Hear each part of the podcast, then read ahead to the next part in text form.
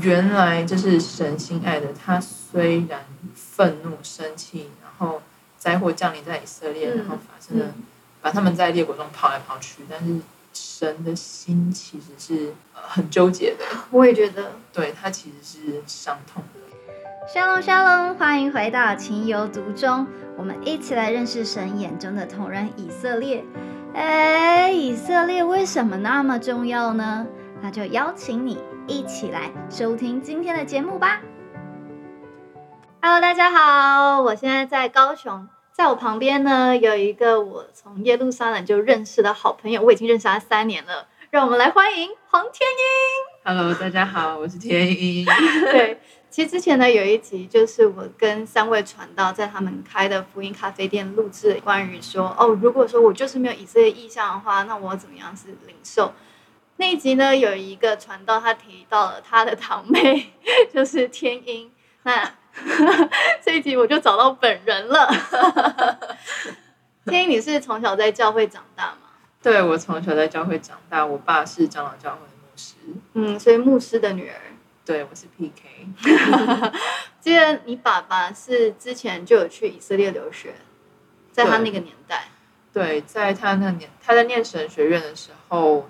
他有念希伯来文，然后就参加一个交换学程，嗯，然后到以色列三个月学原文，这样三个月就可以学会吗？不是，他是先在台湾学，然后在当地可能体验当地的文化跟真实的运用一下那语言。所以你爸多多少少都会在你小时候会提到以色列吗？我爸不会一直提以色列，但是他有时候会讲他嗯在以色列念书，老师教他什么。他在以色列的经历，嗯，例如说老师带他们去旷野，然后旷野的希伯来文是 m i d b e r 嗯，然后 me 在希伯来里面是从的意思从哪里来，然后后面那个字 the var 是话语，然后 the bear 是说，嗯，所以旷野这个地方可以从希伯来文里面可以解释为，嗯，话语从这里来，或是在这里说话，嗯嗯嗯。所以老师带他们去那个地方，就让他们在那里听听旷野的声音，或是听神的声音。嗯，那你从小你会有这个期待，说你也想要去以色列看看吗？不会。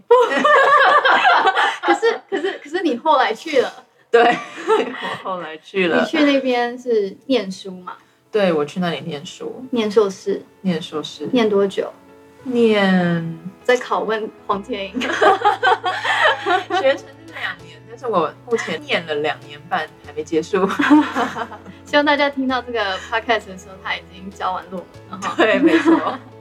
那你你去以色列这两年多的时候，你觉得跟你以前对以色列的认识有什么不一样吗？我们先讲你本来觉得以色列是什么样好了，因为你是牧师家长大的小孩，你爸又对以色列本来就有认识。我爸对以色列的认识是，例如三十。年前的以色列，好吧，所以蛮古早的。然后我其实对以色列没有什么印象，都扎比以色列 L，甘味糖。我去以色列之前，其实对以色列没什么特别的想法，嗯，但是有一些印象是从教会来的。那时候，我的教会还有其他的教会，我身边人就是开始在讲要爱以色列这件事情，然后他们会从以色列比较成功的。做比较成功事情那个角度切入，例如他们的水资源很厉害，他们的国防也很厉害，国防很厉害，经济很厉害，农业很强，创新。创新很强，看神祝福这个国家，嗯嗯。之类的这样切入去，所以我对以色列印象大概就是这样。嗯，好，那你去了以后，你真的住在那边，然后你跟当地人的互动，跟你本来的这种想象有。哪一些落差？我觉得，呃，就是有有些符合我期待，但有些也有落差。你说他经济很强，然后可能呃科技很强，可其实当实际上去到以色列，发现这是一个破破烂烂的国家，就是也有穷人，对对对，蛮颠覆或者是并不是每一个人他都这么认同以色列。嗯嗯，的确的确，其实。嗯，以比例上来讲，我遇到人，他们其实内心很多冲突的。嗯，对他们并没有认同以色列这个国家，不能说合法性，但是以色列这个国家有很多的作为，他们心里是不认同的。嗯，就是其实，在政治立场上面，以色列有分左派跟右派嘛。没错。嗯，那年轻人是左派比较多。没错，尤其因为我又在学校里面念书，然后希伯来大学其实是个蛮左派的学校，虽然有些学院可能是蛮右派，但是我的同学几乎都是左派的。所以他们会跟你讲什么样子的立场？他们其实都很讨厌 B B，B B 是内塔雅胡，嗯，以色列总理很多人，对，目前连任最多、当最久的总理，对，没错。嗯，像我有问以巴冲突的部分，我有问一个同学，然后那时候加沙走廊就炸飞弹到以色列，嗯，我就问他说：“你觉得怎么样？”嗯，如果你是局外人的话，你可能就会很明显立场，两国方案。或者是就是要把它并吞之类，但是我同学他就说他真的很同情，或者是他真的觉得加沙走廊人过得很苦，嗯，可是他知道两国方案是其实不太可行的，因为他们要的东西以色列给不出来，嗯，要到整个耶路撒冷，耶路撒冷，所以他内心很挣扎，他自己没有一个答案，嗯。其实当以色列人不容易，没错，伦理标准超高的，可是政治现况、现实生活又不是那样，而且他也不是真的那么有钱。但我们来讲一下他们对你的，就是你们在生活相处上跟以色列人之间的互动，你觉得他们对外国人是友善吗？我觉得他们一开始对外国人可能是很那种好奇的热情，嗯。不是像台湾那种温暖的友善，嗯，他是非常好奇，然后会可能会一直问你问题之类的。有些人可能就会觉得太直接被吓到，或是太直接被冒犯，但有些人可能会觉得很棒、很友善。嗯，对我来说，我是觉得一开始，因为我不是那种很热情的人，所以我会觉得有点 有点被吓到。你为什么要一直问我问题？他问我住哪里，然后 我就想说，有点恐怖。而且天音是真的很漂亮，耶路撒冷最漂亮女生。阿 门。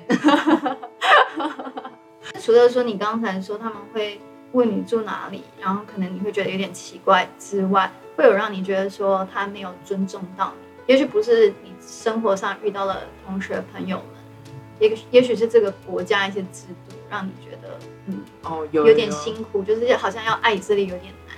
对对，其实 刚刚阿米已经提示很多，之前有聊到，就是以色列的他一整个制度，尤其是对外来人，就算你是学生，你有嗯学校就读在学证明，他都会对你有一股敌意，然后，然后。又很官僚，你去办学生签的时候，你要看那个人的脸色，嗯，然后他才会给你。但基本上政府的规定就是，就是非常的排外。例如，这可能不是一个很好的例子，但就是如果你是留学生的话，你不能在以色列赚钱做，嗯，这样。基本上遇到的平民都还好，但是如果你遇到海关，或者是你遇到，呃，在坐飞机你要出入的话。真的是很、很、很、很严格。你可以分享你这次回来台湾，然后好，这是一个活生生、血淋淋、热腾腾的例子。我今二零二零年八月从以色列回台湾，然后那时候是疫情，呃，在以色列很严重，然后我就是一个人在大半夜要去搭飞机。然后飞机场都空荡荡的，然后我就在那里一个人睡眼惺忪。我知道海关他都特别盯独行旅客，尤其是女生，嗯，我就被盯上了。然后他们就检查行李，检查很久，然后带我到小房间，嗯，然后他们就问我一堆问题，然后把我的随身行李全部倒出来，嗯，然后一个一个检查，他还把嗯，要讲那么细吗？他还把我皮包里面的所有的纸啊，乱七八糟的东西掏出来，然后就是这样。他有看你手机里面你跟谁联络吗？手机没有，手机他是不看。真的，对，因为我自己也被带去小房间，然后他也是查，然后他是直接说你有没有认识西安地区的人，然后就开始他就自己看所有我 WhatsApp 里面的人。我那时候我在那边，我就觉得说，我来以色列，我是基督徒，我是爱你们，然后你还就是把我就是关在小房间里面，然后一遍一遍问我，就是因为可能是因为我去了很多次，然后所以他们觉得我的动机怪怪的，然后我就觉得说很无奈，然后我也不知道我要怎么样证明我为什么一直要来以色列，我就觉得说就是神爱你们，所以我爱神，所以我来这里，讲不通，真的。我觉得我我的证据更。明确就是你是学生，我是学生的，我希伯来大学的，我我就是我的学生都拿出来给你看了。你是被检查身上有没有有没有爆裂物吗？他为什么要检查那么细？我不知道。嗯，我觉得我可以讲一下，因为我在耶路撒冷，我跟阿拉伯人住，阿拉伯女生。哦。然后通常海关就会问你，呃，你在这里干嘛？怎样？你住哪里？然后跟谁住？就这点，他们就可能就开始怀疑我哦。对，其实我东西被掏出来，就是之后他们就把它全部装到一个很烂的纸箱，就是只有一层薄薄的保护包材，然后呢就全部装进去，然后说要把它跟托运行李一起拖。嗯，那如果他们觉得里面有爆裂物的话，那为什么还要让它上他们就是要把我的东西跟我分开，没有没有任何理由。对，嗯，那时候应该你会觉得完全不被同理吧？觉得好像他们霸道，对，而且海关超凶，然后莫名针对你的感觉。对，就我要讲话，然后他就常常这是他的招数。对，真假？要让你紧张，然后就是看你话语中你的破绽，因为他要过滤说你会不会是真的有危险，他只能假设你有危险，所以他就是。让你有点就是有点要崩溃那样子。嗯，当我们讲这个的目的，其实我觉得是让大家知道以色列他的这个挣扎。对，反正最后他们就把我东西全部拿走，然后只剩下手，哎，没有手机，只剩下护照、现金跟卡，然后我就这样子搭飞机，还在法国转机一天回台湾。那你现在是怎么消化这件事？因为你毕竟。住在那边两年多，是爱那边还是？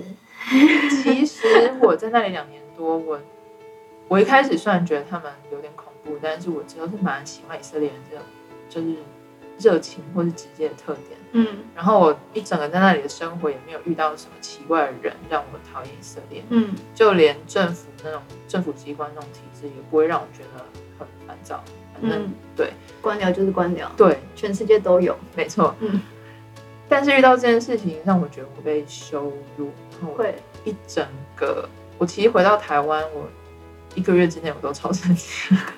我虽然很生气，但是我其实理性上知道，我就算遇到这些事情，还是应该要爱这些人跟这个国家，因为他们会有这些反应，是我会把它归类为创。嗯，我其实早就知道那是创伤反应，但是我还是很生气。当然，所以那个那段时间是让我的情绪这样过去。嗯，你要解释一下什么是创伤反应吗？创伤反应，因为这个民族或是以色列这个国家，他们到哪里都不讨喜，都会被攻击。嗯，然后可能这样历史累积下来，常常要自卫或是自保，然后。就会遇到一件事情，就像刺一样，有做出过度的反应。嗯，虽然那个海关他们查是查，我觉得这是正当防卫，但是我对我来说有点过度，过头了。对，有点过头。那最后结语的地方，我觉得，嗯，天你可不可以跟我们分享，就是经历了这个很奇怪的、不愉快的经历，你有什么样子的感受？或者是鼓励我，我其实蛮感谢，就是我能够经历这件事情，因为这样子，首先我就能体谅那些可能不太喜欢犹太人或以色列人的感受，他们可能在以色列受到一些伤害啊，或者是觉得他们的作风太过强硬、不公平，那种不舒服的感觉，我是能够体会的。然后第二点，我也能够体谅，就是虽然我受到这样子的待遇，嗯，有点羞辱的感觉，但是我还是能够体谅，说他们毕竟是受过这么多伤，嗯，虽然不是一个人，但是这是一整个集体的伤害，嗯，然后我就能够体谅他们所做出的反应，然后还是决定要爱他们，嗯，第三点就是我还是决定爱他们。算是体谅上帝的心，嗯，对。然后我今天早上在读耶利米书的时候，我就读到一节经文，虽然他前后不再讲神到底怎么样爱以色列，但是这节经文对我说话。耶利米书十二章七到十节，就是耶和华说：“我撇下了我的家，丢弃了我的产业，我把我心爱的交在他手中。”然后我的产业对我就像树林中的狮子向我咆哮，因此我恨他。然后我心爱的这四个字就跳出来，有点打中我。嗯，就说原来就是神心爱的他，虽然愤怒生气，然后灾祸降临在以色列，然后把这个把他们在列国中跑来跑去，但是神的心其实是很纠结的。我也觉得，对他其实是伤痛。我觉得我们一点点都可以感受到，哦，我被不被尊重，很不舒服。我觉得那神他的感情，而且历史中发生了那么多次，一个人对他的藐视啊，把神给他的恩惠就直接拿去拜偶像什么的。我觉得那种感受是比我们多不知道几千万。他又爱那么深，又爱那么深，我们也没有爱那么深，就觉得 他觉得我已经跟你有，我住在这两年多，然后你怀疑我，没 错，那种感受。对，我想说我是学生哎，我是大的 哎，奇怪。对啊，我怎么可能是恐怖分子？可是就是那种，可是神还是选择爱他们的那种感受，我觉得你完全点出来，对，咬着牙也要爱，爱下去，对，就那种心。嗯，然后今天早上我在看这节经文的时候，我就觉得很难过。我想说，人在就算全世界都抛弃他，当他难过忧伤的时候，还有上帝是，呃，他的盼望跟安慰。但是如果神在忧伤、纠结、痛苦、难过的时候呢，谁能当他的安慰？呃，所以我就为了这件事情很难过。但之后我就想到说。其实我们在做爱以色列这件事情，去爱他，然后为他祷告，我们就是在安慰神的心了，并不是说我们可以左右神的心情。但是我知道这一件事情，嗯，我们做了是可以使上帝，嗯，喜悦，然后让上帝得安慰的。嗯，所以就很感谢。对，感谢神，你也回来台湾，然后跟我们分享这个故事。嗯，有顺利转机，有转到，就是没有手机，太 太不可思议的经历。我觉得神也是透过这样子的事件，让我们可以学习。嗯，他是这样子坚定的爱他所爱的，不是因为对方先回应了这个爱，而是因为神选择爱他们。对，不是因为你今天表现好，是你今天做了什么，而是上帝他的爱，对我们每一个人，对以色列，他的爱就是 unconditional，无条件的，无条件的，没错。谢谢青今天来我们节目中，感谢大家，谢谢大家，我们下次再聊喽，拜拜，拜拜。谢谢您收听今天的情有独钟。本节目由鸽子眼与以色列美角共同制作播出，盼望我们能够在爱中更多贴近神的心跳，找到我们的角色与他的计划对齐。若您有什么特殊的感动，也欢迎您与我们联络哦。Shalom。